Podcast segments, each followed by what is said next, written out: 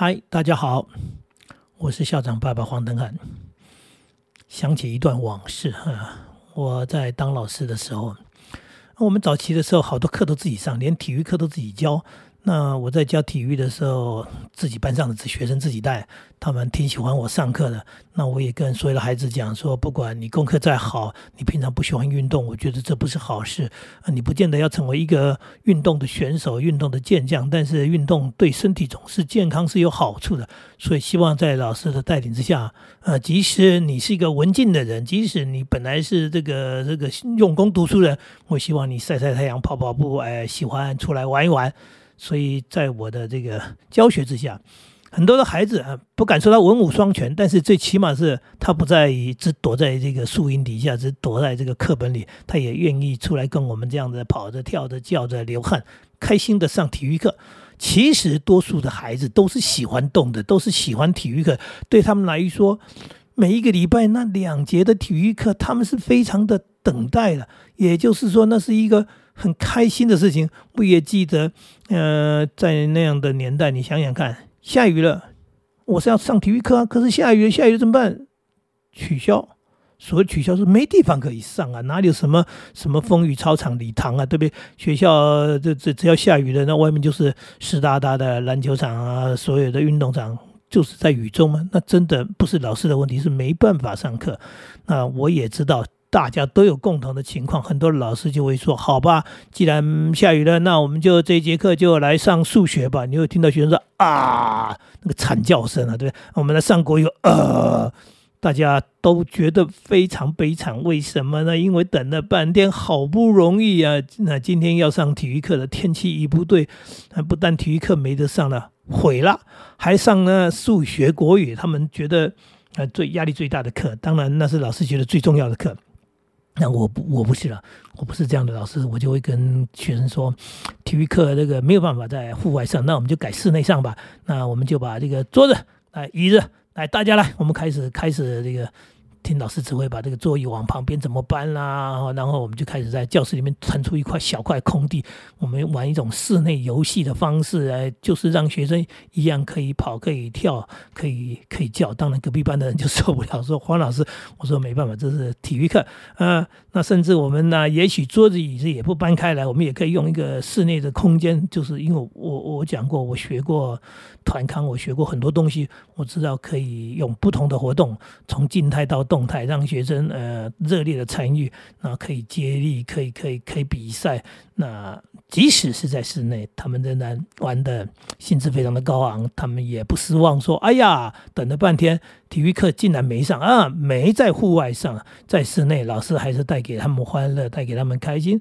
因为我总是希望孩子。”喜欢，喜欢运动，喜欢体育，然后喜欢，不管他将来成为高科技人才，成为医生，成为律师，成为什么工程师，我希望他还是有休闲运动。这是我我我自己的对于教育的想法，也是我对自己人生、我自己对生活的要求。我总觉得一个人如果只会读书，不会玩，只会工作，没有休闲，那这样的人也太太悲惨了。所以，是不是呢？从小就可以给他们这样的一个开始，然后养成好的兴趣跟习惯。好了，讲这一段好像在标榜自己，不是？其实我就是一个这样的老师，我就这样在带孩子。但是后来学校呢，员额增加了，学校配课就开始改变，也就是说，我们的这个教学环境应该是叫做改善了吧？老师不用上那么多课，哎呀，那我们就被减课了，减课呢，很多课就减出去了。体育课不再是我们上了，什么人上呢？体育的。专科老师上就有专门的体育老师上体育，嗯，这算是进步嘛？因为对于某些老师来说，体育确实他不擅长，所以孩子也可怜，因为他们老师呢，呃，也不会上体育课，所以他们其实那个体育不知道干什么。我这样讲，也许有人会回忆起你小时候的情况。你们老师呢？反正体育课就是打躲避球，每一次体育课就是打躲避球，老师就给一个球，老师就站在那里，然后你们就打打打。那几年来，呃，你其实什么也没学到，就是打躲避球。不过对某些孩子还是蛮开心的，因为最起码有在动嘛。但是我现在要讲的这个体育老师，他可专业了，他是篮球准国手。什么叫准国手？就是差点选上国手，但是没选上，那代表呢，他也就是一个篮球的高手。他上了我们班上的第一个。开学之后，啊，开始了。没几次，我学生只要听到要上体育课，哎呀，对，哎呀的意思就是唉声叹气呀，天哪，怕呀！我说怕，体育课不是你们最期待的、你们最喜欢的、最开心的事情吗？怎么会害怕呢？老师，你不知道啊！我说什么不知道？老师。那个某某老师，他在上体育课，他就是这样那样，先要我们做这个做那个做那个。哦，我听懂了，因为我自己也学过运动嘛。那老师就在操体能，操基本动作。他把全班所有的学生，不管你是男生女生，不管你是身强体壮的还是文弱书生啊，通通当做选手在操练。选手在操练，选手是因为他们。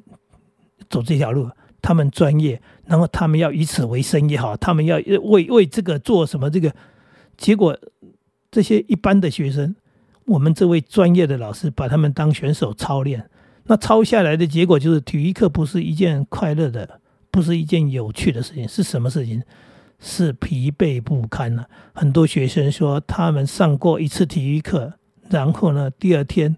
没办法走楼梯，因为脚那个那个就是要小腿肌肉酸痛，痛到呢你上下楼梯都承受不了。那这样的情况之下，学生上一次课、两次课以后，他们吓死了。他们觉得，他们觉得这体育课不是开心的事情嘛，是去被折磨嘛，就好像被刑求啊。他被那我们讲说当兵的那个基基础训练，那那新兵呃入伍的受训，在操兵练武啊。那老师确实在操兵练武，然后他是体育专业老师，意思就是他上好几个班的体育课，这些班的学生每一个都愁眉苦脸，只要要上体育课就避之唯恐不及啊！天哪，怎么有这么可怕的事情，这么残忍的事情？我讲到这里，各位听懂了吗？这么可怕的事情是有一个专业人士做的。那我今天在跟爸爸妈妈讲这件事情，就是我们有好多父母亲也犯同样的错误，他们在强调叫做严师出高徒啊。嗯，严师出高徒的意思就是我越严厉，你呢学习越有效果，将来越容易成功。所以有很多的父母就想当个严师啊。哎，说对孩子来说，我就是操练你，操练你，然后把你操到像啊铁人，像超人一样，然后你将来将来就高人一等，你就遥遥领先了，哎，你就哎打遍天下无敌手了。这个老师他的脑袋是这么想的，嗯，但是他真的不是一个好老师，因为孩子连体育课都害怕，对体育都失去兴趣了，你觉得他们会进步吗？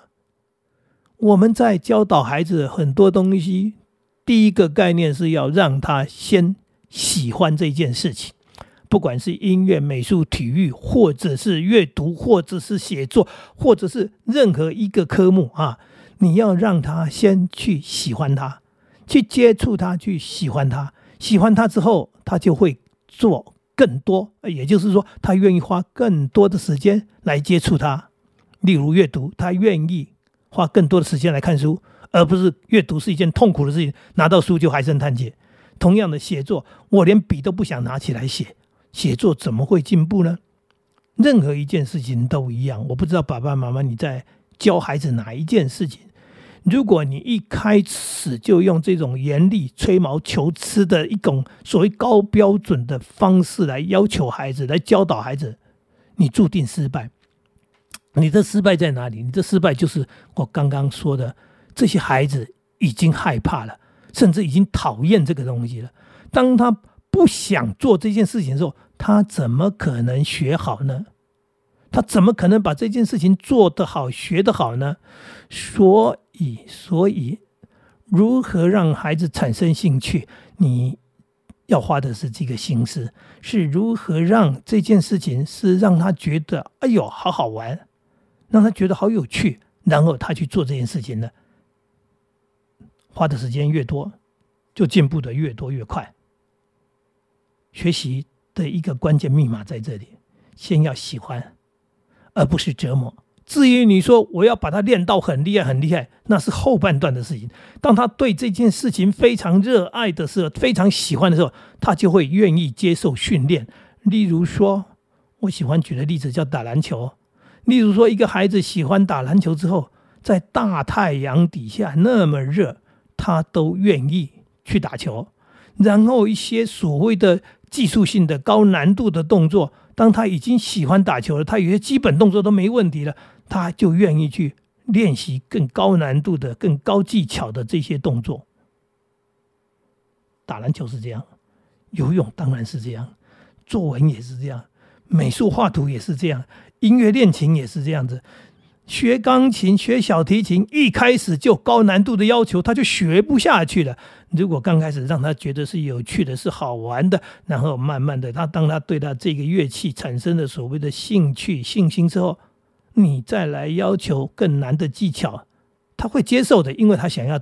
让自己变得更好，他想要成为一个高手，拉小提琴的高手，弹钢琴的高手，可以弹很棒的曲子，听起来很好听。呃，为什么？因为他基础已经进入了。那可是进入基础这一段。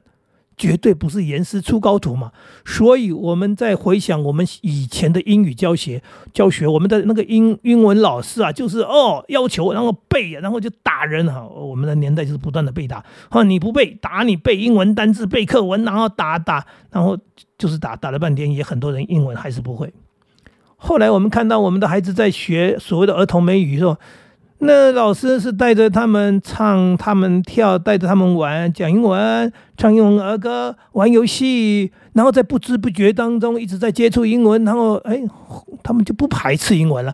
玩到后面越来越喜欢，然后就越来越深入，呃英文学好了，越学越好了，因为他不害怕英文，他不讨厌英文，他愿意接触英文，然后他愿意去上英文班的课，一次又一次的去时间累积累积，然后开始看所谓的。英文的这个儿童读物这个绘本，然后呢，听英文的广播，听英文的歌曲，不断的不断的花时间在那，他英文当然进步啊。可是起头起头在哪里？起头在那个有趣的教学嘛，让孩子喜欢的教学，那个是起头啊。那凡是起头难，最难就难在起头。没想到呢，这些教练们，这些严格的父母亲，他把起头难弄得更难。起头本来已经难，他把它弄个高难度，然后就让这孩子呢畏惧了。也就是说，我一看这座山那么高，我算了，我不要爬了，我爬不上去了，因为我不可能达到这么……嗯，你看那个山的那个那个地形啊，那个高度啊，那说我不可能的。我知道，我知道，那不是知道，那是已经心生畏惧了，所以他一开始就已经没有兴趣，他就放弃了。那我们如何如何引导孩子？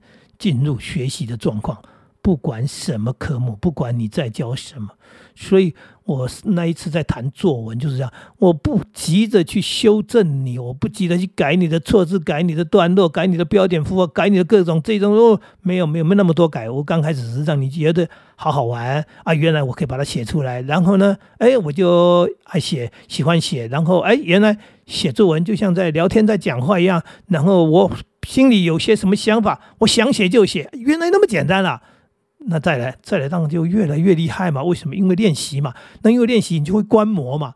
所谓观摩，就是你在看别人的文章，你在看书的时候，你就去注意到，哎，人家是用些什么方式来表现、来哎来修饰的，他就学了嘛。就像打球，刚刚讲的嘛，你打打打，你基本的学的。后来呢，你在看篮球赛，你在看那个影片的时候，看 NBA 的时候，你会看到哇，怎么有一个这么棒的动作，这么帅的动作？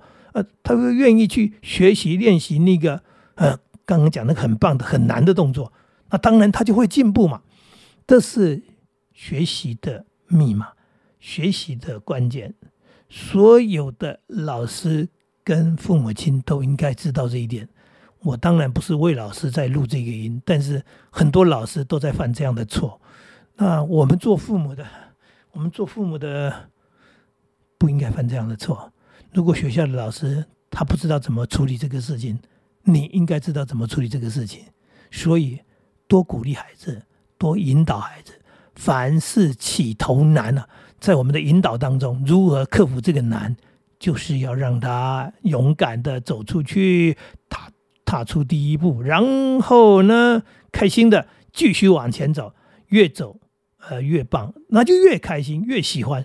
所以从喜欢，然后做做到后面，建立了兴趣，建立了兴趣，建立了信心，这件事情对他来说就简单了。我带了好多孩子，他们都觉得，哎呀，考试里面去参加联考里面。最简单的一件事情叫作文，当然包含我的孩子。他们说作文是不用准备的，呃，很多科目都要读啊，都要背啊，然后你要花很多时间准备。他们说作文都不用准备，去到那里看到题目就写，然后就拿到高分，讲起来多轻松多容易啊。事实上这样，那你以为他没准备吗？他早就准备好了，因为从小到大，我讲的嘛，不就是说话说跟写吗？那你能说你会写？你平常累积，不管是写日记、写信，或者传字条，或者跟父母亲写卡片，或者是各种的，啊，你已经对这件事情熟练的、自信的，当然就会回到他们说的，多简单啊，不用准备，看到题目就写，然后呢还拿到最高分呢，真是轻松愉快的事情。这件事情是因为我这样带领他们，让他们产生这样的信心、兴趣。你何不也这样试试呢？不要在那边再讲严厉、严师出高徒了，是不是让他们呃能够呃凡事起头，并不难，然后越走越开心。就这样开始吧，再见喽。